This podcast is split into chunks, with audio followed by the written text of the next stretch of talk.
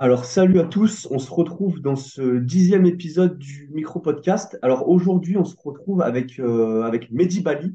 Euh, donc, le thème du podcast aujourd'hui, ça va être de parler de son athlète Malik Triolet, qui est un vrai phénomène puisqu'il totale euh, 800 kilos à 18 ans. Et il a été vice, euh, non, il a été champion, champion d'Europe, si je dis pas de bêtises. Euh, est-ce que tu peux nous donner le détail des performances qu'il a fait, Mehdi, au championnat d'Europe là? Alors, bah du coup, euh, bonjour à tous déjà. Euh, donc au championnat d'Europe, il a fait, il a totalisé 800,5 exactement en catégorie moins de 93 euh, sub-junior, avec 280 en squat, 210 au développé couché et 310,5 au soulevé de terre. Donc ça lui permet d'améliorer son record, son propre record du monde au développé couché et au total, et ça lui permet de prendre le seul record du monde qui lui manquait au soulevé de terre avec 310,5. Et euh, ce total de 800,5 à 90 de poids de corps à peu près, c'est, euh, ça correspond au plus gros indice euh, IPF de tous les temps en, en sub-junior. Ouais, donc c'est carrément énorme. Et euh, par là, par curiosité, par rapport à ses pertes d'entraînement là sur la compétition, il se situe comment?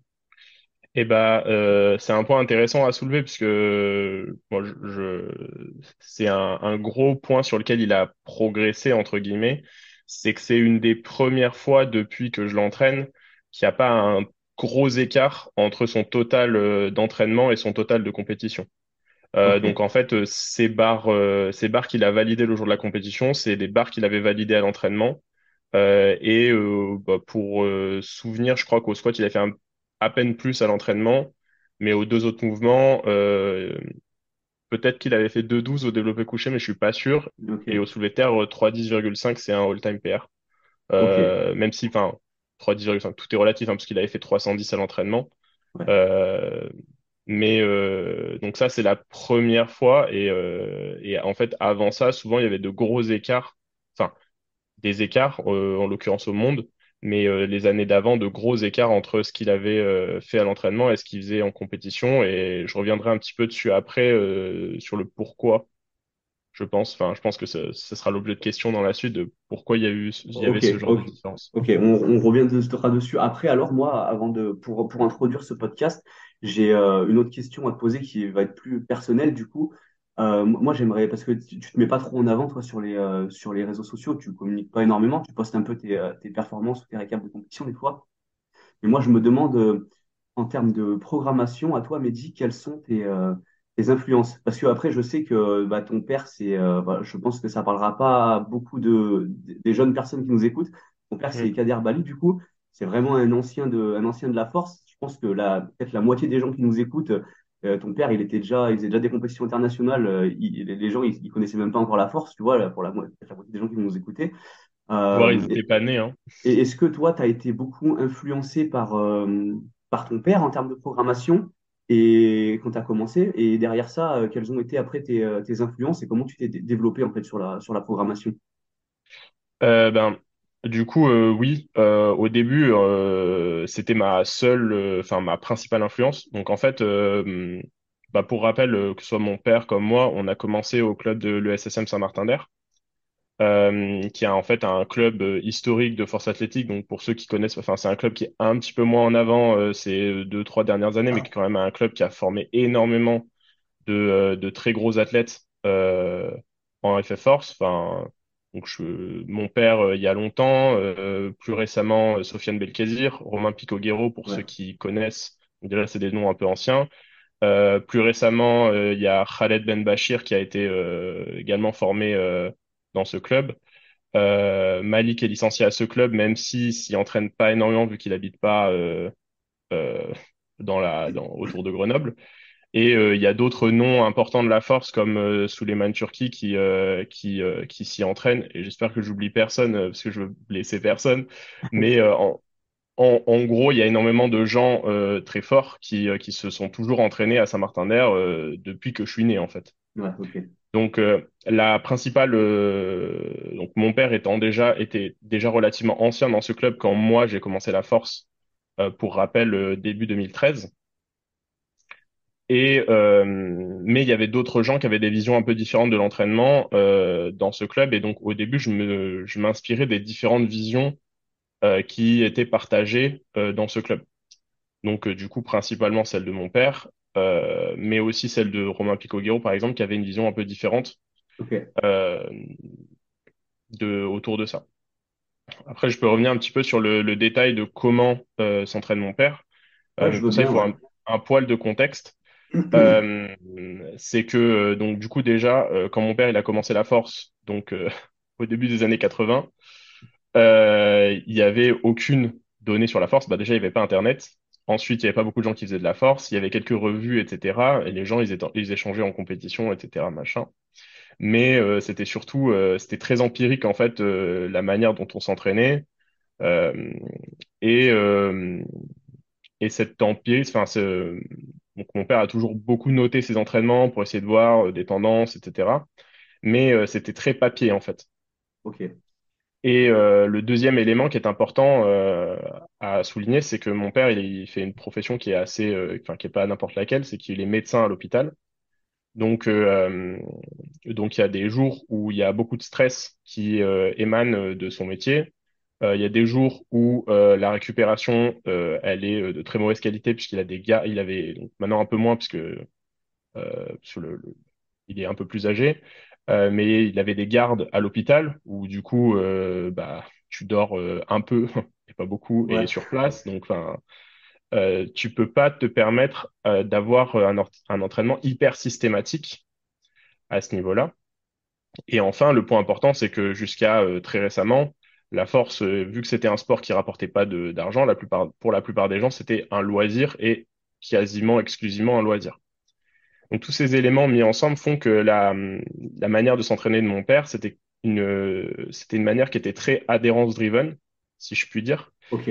Donc en fait, l'idée, c'est qu'il y avait euh, une, des tendances d'ensemble qui étaient euh, bien définies, donc à savoir euh, relativement loin d'une compétition, euh, ils faisaient plus des séries longues moins des, euh, et moins de spécificité. Plus proche d'une compétition, il y avait plus de spécificité et, euh, et on était plus proche de max.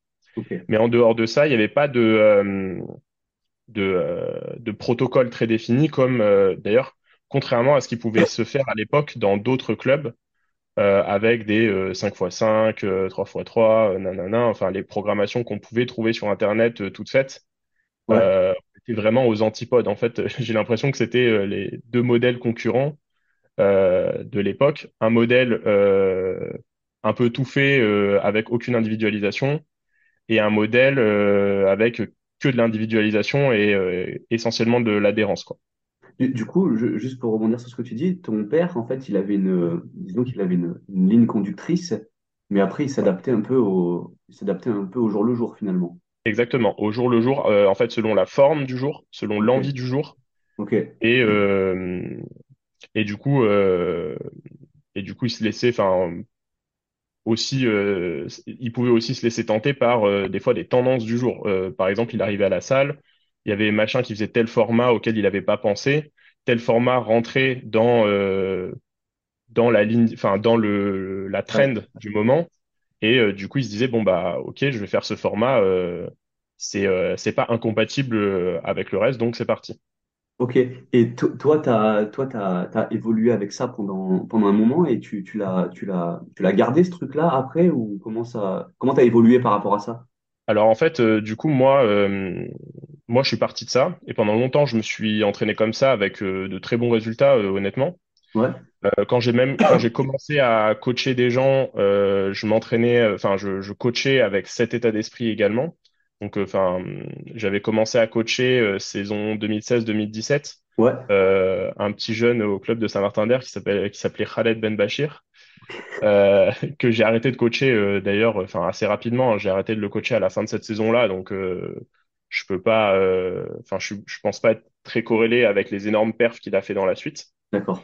Euh, mais euh, mais du coup euh, mais du coup du coup j'ai- je me suis enfin je me suis j'ai commencé à m'écarter de ça en fait en donc saison 2018-2019 euh, pour euh, donc pour mon entraînement pour mon entraînement perso au début Ok. puisqu'en fait, euh, euh, donc j'ai fait une pause saison 2017-2018 pour me concentrer sur les études. Ouais. Et quand je suis revenu en 2000, euh, de- enfin septembre 2018, euh, mes performances euh, de, euh, de de sub-junior qui étaient qui étaient honorables, enfin voire bonnes pour l'époque de 2017, avaient été complètement effacées par les jeunes qui étaient arrivés euh, juste l'année euh, d'avant, quoi. Ouais, ok. Et euh, je me suis dit, OK, euh, il- si je veux être compétitif en junior et ensuite en open, euh, avec la tendance euh, bah, de, du niveau qui augmentait, il faut que, euh, il faut que je reconsidère ma manière de m'entraîner Ok. et que, euh, et que je, je m'ouvre à d'autres idées, en fait. Donc au début, j'étais juste resté sur ce, sur ce modèle euh, d'adhérence, Hmm. enfin adhérence-based, si je puis dire. Ouais. Euh, et euh, j'ai euh, et j'ai juste rajouté du volume. Parce que euh, en fait, euh, ce modèle, euh, un inconvénient, enfin un avantage, c'est que ça, ça permet de monter à des grosses intensités sans trop se mettre de pression autour. Ok. Ouais, vois par contre, c'est pas évident d'aller chercher des séries en plus quand tu les as pas programmées en, entre guillemets en cohérence avec autre chose. Ok. Du coup, au début, Parce j'ai juste que, monté le volume. Excuse-moi, je te coupe, mais en fait, là, tu, tu parles de chercher des grandes intensités. Finalement, tu, tu le fais un peu quand tu le, quand tu le sens. C'est ça? Alors, En fait, à ce moment-là, euh, l'idée c'est que le plus souvent, enfin, le plus souvent, je montais à des RPE très élevés. Enfin, d'ailleurs, mon père, c'est ce qu'il fait toujours. Ouais. Euh, mais en fait, étant donné qu'il y avait peu de volume, c'était pas, ça a jamais été trop un problème. D'ailleurs, c'est un truc, euh, un truc, un truc un peu sous-coté en, en force, je pense aujourd'hui, euh, notamment pour les débutants. On va, on a souvent, un, enfin, souvent les gens ont un problème à se dire, ah ouais, euh, l'intensité, attention. Ouais. Mais en fait, le problème, c'est euh, comment tu. le problème, c'est pas l'intensité en soi, c'est beaucoup de volume, beaucoup et beaucoup d'intensité en même temps. Ouais, si tu as un programme où tu mets beaucoup de volume, bah, c'est sûr que tu vas pas pouvoir te permettre de mettre énormément d'intensité et vice-versa. Euh, ou du moins, il va falloir le faire en bonne intelligence. Or, euh, quand tu débutes, bah, euh, tu peux un peu choisir ton camp selon ce que tu préfères. Euh, tu peux choisir euh, des programmes qui sont euh, avec beaucoup d'intensité, où tu t'entraînes en fait pas beaucoup, mais très intense. Ou, euh, attention, ce type de programme n'est pas forcément à mettre entre toutes les mains. Il faut déjà qu'il y ait quand même des bases techniques suffisantes, puisque une grosse intensité sur un sur un mouvement qui est pas qui est pas complètement maîtrisé, enfin qui est qui est pas répétable en fait tout simplement euh, ça risque de mener à des blessures. Euh, Ouais. alors que le volume, euh, si le volume est suffisamment léger, c'est, à mon sens, moins dangereux. Puis tu as Mais, aussi euh, mais le, maintenant, Hmm, t'as aussi le profil, euh, le profil psychologique aussi de, de l'athlète qui, qui rentre en jeu. Tout à l'heure, tu parlais d'adhérence. Il y a des gens qui vont fait, plus adhérer à un programme où ils vont aller souvent sur des hautes intensités et d'autres qui vont préférer euh, faire pas mal de, pas mal de volume finalement. Totalement. Ça, c'est un truc que j'avais remarqué, euh, que j'avais remarqué, euh, mais sans euh, comprendre un peu ce qui était sous-jacent. Et en fait, dans la suite, bah, je vais y venir, mais c'est vrai que je, je, parle pas mal avant d'y arriver. Euh, j'avais, euh, j'ai j'ai regardé pas mal de contenu de Christian Thibaudeau euh, qui va exactement dans ce sens-là, ou qui, euh, où il met un peu plus de théorie derrière euh, cette observation pratique que j'avais faite euh, avant. Ouais, il y a, il y a toute la théorie du, il a toute la théorie du, du neurotyping. Mais après, ça, ça, bon, après, euh, on va pas rentrer là-dedans parce que ça peut pas, on peut aller, euh, on peut aller très Oui, loin. Mais, on euh, mais pourrait parler reprend, des heures. ouais, ça reprend ce, ce truc-là, ce truc-là d'adhérence. Et, euh, et du coup, alors pour euh, rebondir là-dessus, est-ce que ce, ce, ce principe-là, du coup, que t'as, donc toi, tu as évolué par la suite, ce Mm. principe-là que tu as tiré de, de, on va dire, de l'enseignement de, de, de l'expérience de ton père, est-ce que aujourd'hui, ça t'arrive encore de l'utiliser avec des athlètes? Alors, avec des athlètes, non, parce qu'en fait, une des raisons principales pour lesquelles je l'ai remis en question, euh, c'est que euh, je trouvais qu'en fait, ça ne s'adapte, ça n'était pas adapté à un coaching, euh, notamment en ligne, enfin en ligne ou à di- avec à distance. Donc, euh, Ouais, euh, parce que moi, je je suis pas. euh, je- la plupart de mes coachings sont relativement hybrides. En fait, Euh, j'aime. c'est vrai que j'ai du mal, enfin, j'ai quelques, j'ai quelques coachings 100% en ligne, mais, euh, mais je pense qu'il y a une vraie valeur ajoutée à se voir en vrai régulièrement, pas forcément tout le temps, mais régulièrement. Et, euh, et du coup, j'essaie de jouer là-dessus. Ou quand c'est pas le cas, au moins euh, d'avoir des retours réguliers. Enfin, où j'ai même, euh, enfin, je dis que c'est la hotline, mais euh, j'ai pas beaucoup d'athlètes et je compte pas en avoir plus. Mais, enfin, je compte pas en avoir beaucoup plus plutôt. Euh, mais euh, et, euh, et ça me permet, et je trouve que c'est, enfin, c'est quelque chose que j'apprécie, euh, de pouvoir répondre en temps réel euh, à des messages euh, de coaching sur mon téléphone, quoi. ouais, Je sais que mes athlètes s'entraînent euh, le samedi après-midi, par exemple. Si je suis pas avec eux, euh, mon téléphone, il est, euh, il est allumé, WhatsApp est allumé, et, euh, ils, peuvent m'envoyer des questions en temps réel, je réponds dans la minute. Ok, d'accord. quand je peux, hein. Des fois, euh, des fois c'est pas le cas, mais oui, oui. mais euh, mais je fais, enfin c'est quelque chose qui est vraiment important pour moi et j'ai perdu le fil. On disait, c'était quoi le- la question déjà? Bah, là, on, Euh, euh, là, ah on oui, c'est j'ai arrêté, voilà, exactement. Euh, j'ai re- j'ai retrouvé, j'ai retrouvé le fil. En fait, donc j'ai arrêté parce que pour moi, ça, ça c'est c'est c'est pas adapté à euh, à du coaching en fait. C'est quelque chose qui Ok, en fait, bah étant donné que c'est adhérence driven, faut que en fait faut que ça vienne de toi et c'est quelque chose qui va être adapté, je pense, relativement. Enfin en fait, ce qui est un petit peu euh, tricky avec cette méthode, je pense, c'est qu'en l'occurrence, euh, je suis assez convaincu qu'elle est très adaptée euh, à mon père. ouais, Mais pour qu'elle soit adaptée à toi, il faut que, un, tu sois suffisamment avancé pour te connaître et pour, et pour ne pas être trop, enfin, pour être suffisamment lucide sur quelle est ta forme du jour, euh, quelle est, euh, qu'est-ce que tu peux faire qui rentre dans, cette- dans la, dans la bonne trend du, du moment, ouais. euh, premièrement.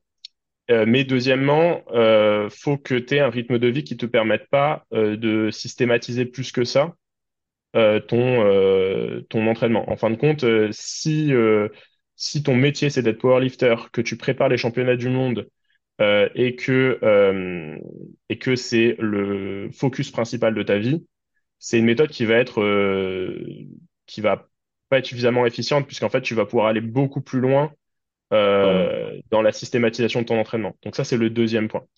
Et le troisième point, étant donné que c'est adhérence driven, faut que ce soit, faut que ça vienne de toi. Euh, faut que tes choix ils viennent de toi et pas d'une tierce personne. ok, Et du coup, euh, ces trois éléments font que euh, autant c'est, ça peut être adapté donc dans le contexte que j'ai défini euh, à un athlète. ouais. En l'occurrence, il me semble que mon frère s'entraîne comme ça. Moi, j'ai des phases où je m'entraîne comme ça quand ma vie elle est pas très réglée entre guillemets. Il y a, si je dis pas, moment, si je dis, excuse-moi, je te coupe, si je dis pas de bêtises, il y a pas, Sofiane, il s'entraîne pas un peu comme ça aussi? Alors euh, là, en ce moment, je saurais pas te dire. Je sais qu'il s'entraînait comme ça pendant un Ouais, moment, Euh, mais euh, en ce moment, euh, je le vois une fois tous les deux mois. Donc, enfin, je le vois s'entraîner une fois tous les deux mois. Donc, je, je saurais pas, je saurais pas dire exactement. Puis aussi, Sofiane s'entraîne essentiellement pour l'équiper, ce qui change aussi un petit peu ouais, les, les tenants et aboutissants. évidemment. Et du coup, et du coup, j'ai j'ai dévié de cette méthode à partir de de, de l'été 2020, euh, en ayant lu, en fait, euh, parce qu'en fait, je me suis rendu compte que cette méthode, elle avait ses faiblesses, ouais, mais je savais pas comment euh, vraiment conserver les avantages de cette méthode tout en systématisant un peu plus mon, bah, l'entraînement que je proposais aux gens et l'entraînement que je me proposais à moi-même. Et donc, euh, à ce moment-là, j'ai, euh, je me rappelle, je t'avais contacté, j'ai contacté d'autres coachs euh, en, en quête de références, euh, de bouquins à lire, ouais, de tout ça. Euh, et euh, et j'ai euh, j'ai écumé euh, de la littérature. Alors, ça tombait bien puisque c'était pendant le premier confinement. Puis après, euh, il y avait encore pas mal de trucs qui étaient fermés, donc je faisais pas grand-chose, grand-chose. Et donc j'ai lu, euh, j'ai lu plusieurs livres, euh, j'ai écouté euh, des heures de podcast, j'ai lu euh, tous les articles euh, gratuits que je trouvais sur Internet, ouais, euh, enfin gratuits euh, de qualité, enfin de, de, de, coachs qui étaient reconnus, bien sûr. tout ça. Et, euh, et ensuite j'ai conçu une, enfin j'ai j'ai complètement changé ma, ma manière de, de voir les choses. Euh, après ça s'est fait par étapes, donc il y a eu une V0, une V1, une V2. Euh, mais en gros, l'idée c'était c'est que bah maintenant euh, je systématise en bloc.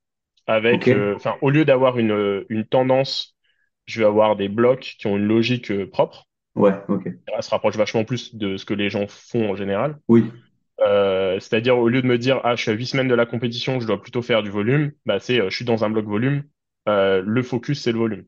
ok. Euh, et Du coup, coup, euh, tu, euh, tu t'es t'es quand même dans une dynamique de, globalement, de, de périodisation. oui, bah, du coup, ça l'est devenu.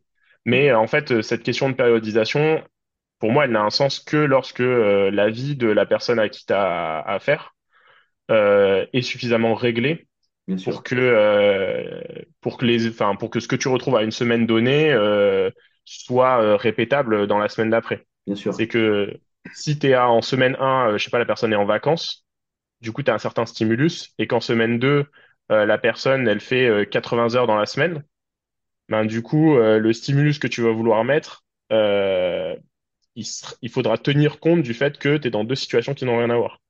Bah, c'est, Et c'est, du j'ai envie de te, j'ai envie de te dire, c'est pour ça aussi qu'aujourd'hui, on utilise beaucoup les, euh, les RPE, les RPE, tout à ouais, fait. pour Mais en fait, euh, le RPE, il a des forces, mais euh, enfin, il a des forces claires. Euh, mais, euh, mais pour moi, il n'y a pas, euh, il recouvre pas tout. Bien sûr, Parce qu'en fait, euh, entre, euh, mettons que tu restes un, tu conserves, enfin, tu, tu programmes en RPE de manière intelligente, tu vas quand même avoir d'une semaine à l'autre où tu as des fatigues extérieures qui sont complètement différentes, un volume qui parfois sera similaire.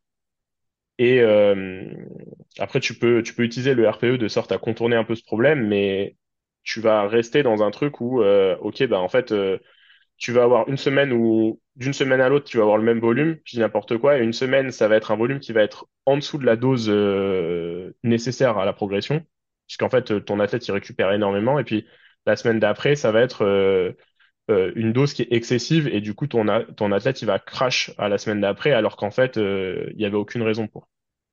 Ouais, ok, je vois ce que tu veux dire. Mais, ouais, c'est- mais après, ouais, pour que ça s'applique, je pense que pour que ça s'applique comme tu le dises, il faut vraiment que ce soit un cas, euh, un cas extrême et, et très fluctuant. Mais bon, c'est ce dont tu Oui, as, oui, c'est c'est ce, ouais. c'est ce que tu as, men- c'est ce que tu as mentionné en l'occurrence. Donc là, je suis relativement d'accord avec toi.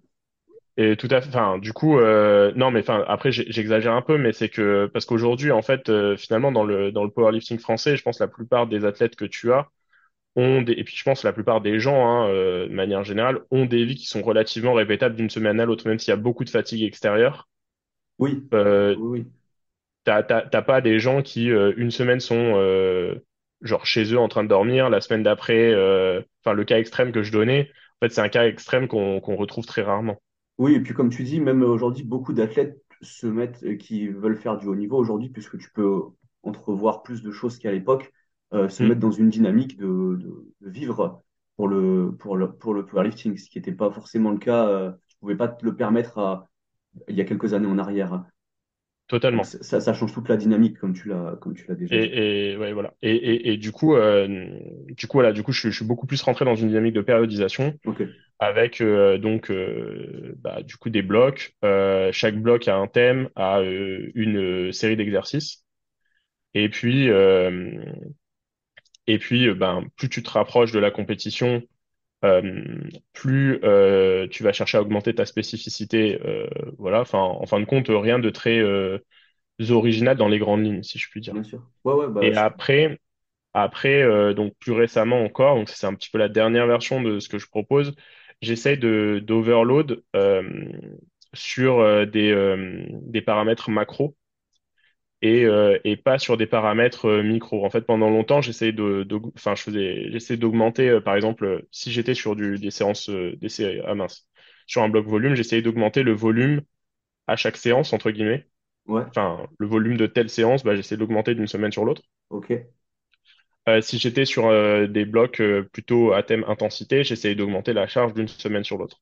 ok, Euh, mais en fait, maintenant, je me suis rendu compte que, enfin, je me suis rendu compte que quand tu raisonnais comme ça, tu pouvais avoir des, des interférences entre, en fait, un jour où tu arrives bien à le faire et puis le jour d'après, tu arrives moins bien à le faire. Et du coup, tu sais pas si tu as fait les choses correctement ou pas.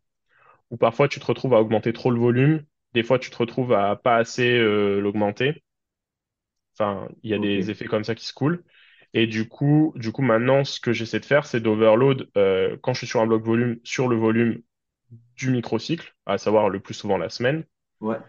Euh, et quand je suis sur un bloc euh, plus d'intensité, j'essaie d'overload la charge moyenne soulevée sur la semaine.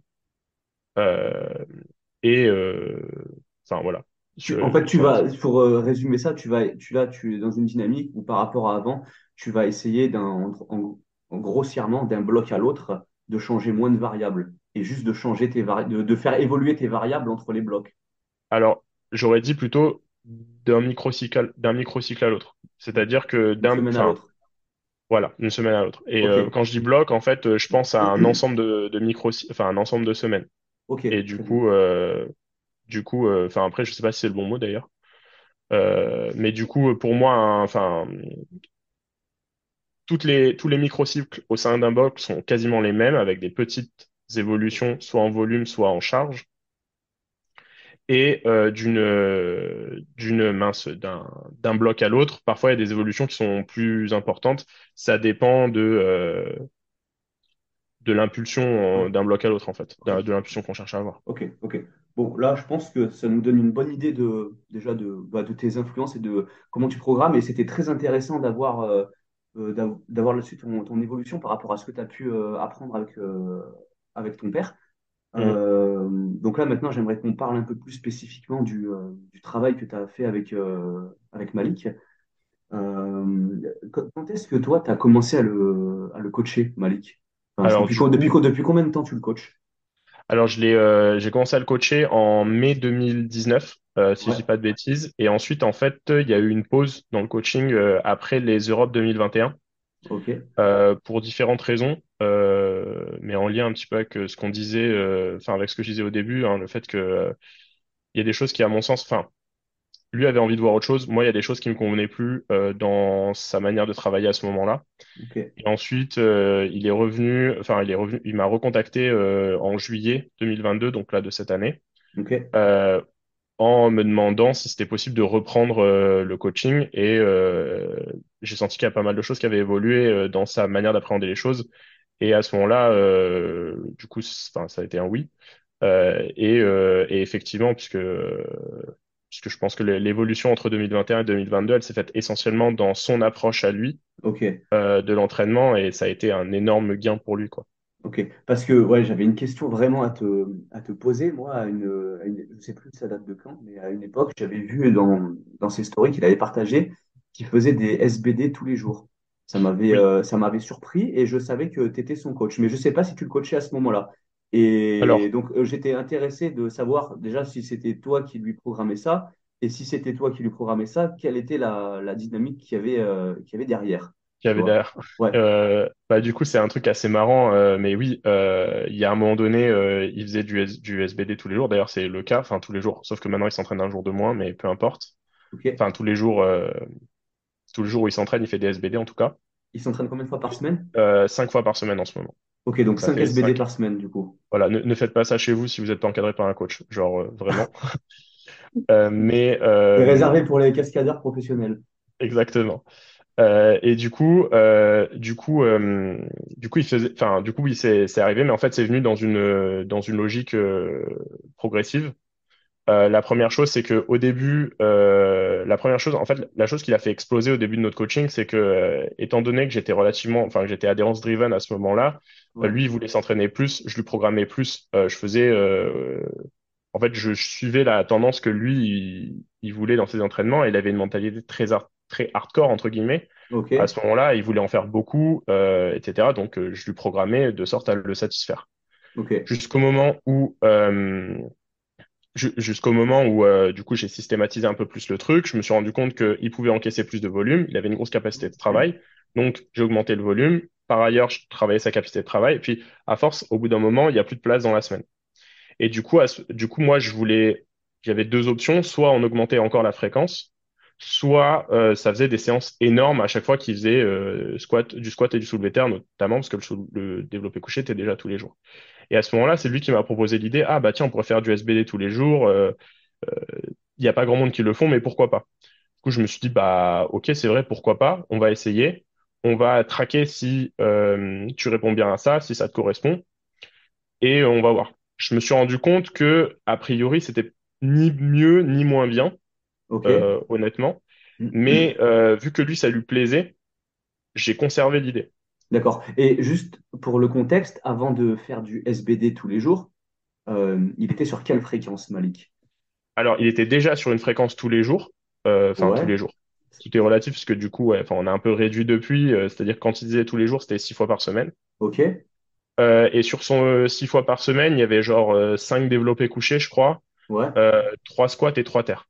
Ok, donc un peu moins quand même, globalement, de, Voilà, c'est ça. fréquence par mouvement. Mais euh, et entre-temps, on est, enfin, il y a eu un passage à 4 et puis ensuite un passage à à 6 SBD, euh, ce qui était déjà euh, en fait euh, beaucoup. Enfin, ce qui était trop à mon avis, et on est redescendu à 5 euh, plus récemment. Et du coup, en ce moment, il s'entraîne avec 5 SBD par semaine. Je crois que j'ai déjà dit. Ouais, ok.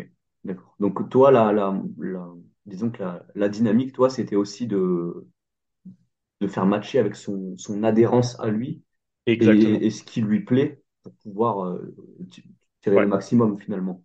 Exactement. En fait, euh, bah, je pense que ça aurait tout aussi bien marché d'un point de vue théorique de, de conserver euh, trois squats, euh, trois soulevés de terre par semaine, mais avec des, gros- des grosses, grosses séances ces jours-là. Ouais, mais, mais lui, ça lui plaisait plus d'en faire un peu tous les jours, quoi. d'accord. Et sur la, sur, par curiosité, donc là, pour les, pour la prépa qu'il a fait pour les championnats du monde, euh, le championnat du monde, c'était les, les, les Europes, là, Ouais, les Europes, ouais. c'est les Europes. Euh, donc il a préparé les Europes avec 5 SBD par semaine, là. Yes. Ok. Et euh, en termes de, en termes de, de prépa, le, Ouais. disons que le, le gros de sa préparation, elle se déroule sur combien de temps à, à Malik? Tu, tu sais sur, tu Alors, fais plusieurs blocs, tu fais euh, deux, deux, blocs, enfin, Alors, euh, ouais, en fait, bah, là, pour la prépa Europe, euh, c'était le, le cas idéal, en fait, parce que donc souvent, on est contraint par le planning, donc euh, faut faire preuve de créativité. ouais, Mais le cas idéal, en général, je fais trois blocs. ok, un bloc de conditioning, où je vais avoir pas mal de cardio dedans. Je vais essayer de diminuer le, le volume, enfin, de pas avoir un trop gros volume et pas un- une, et une intensité relativement faible, avec pas mal de variations premièrement, et deuxièmement euh, du cardio en dehors pour euh, un reposer un petit peu le bah, le système nerveux et euh, et les différentes et les différents tissus mis en mis en jeu dans dans le SVD spécifique. Ouais, et en même temps en travaillant ta capacité de travail à côté puisque c'est quelque chose qui est moins taxé en fait. ok, Et ensuite, je fais un bloc d'accumulation où du coup j'essaie d'augmenter le volume au maximum, du coup qui est vraiment très volume driven, et un picking où euh, du coup qui est pas un bloc 100% intensité driven, mais qui est un peu en- entre les deux, euh, où j'essaie d'augmenter progressivement le volume, mais euh, dans euh, dans la mesure où j'arrive quand même à augmenter euh, le- la charge moyenne euh, ouais, hebdomadaire. Et du coup, euh, du coup, c'est comme ça que on a préparé les Europes. Pour les mondes, le planning était un petit peu plus serré parce qu'il m'a recontacté qu'en juillet. Donc on n'a pas fait, euh, enfin on a un petit peu rush les deux premières étapes. Euh, et euh, et du coup, oui, c'est comme ça que j'aime que je travaille dans l'idéal. Et puis après, euh, si la prépa est plus longue, bah, je rajoute des blocs intermédiaires où euh, le focus il est moins euh, préparation de compétition. Donc ça va être par exemple des blocs intensité driven, mais sur de, soit sur des variations, soit euh, sur des trucs un peu moins spécifiques en fait.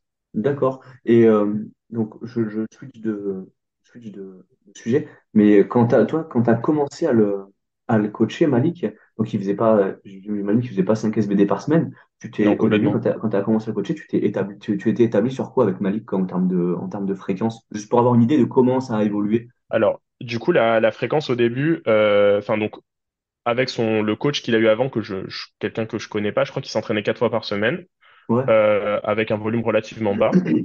Et euh, assez rapidement, en fait, euh, il avait envie d'aller à la salle tous les jours, donc je suis monté à six entraînements par semaine assez rapidement, mais avec des trucs très light au début. Donc en fait, c'était déjà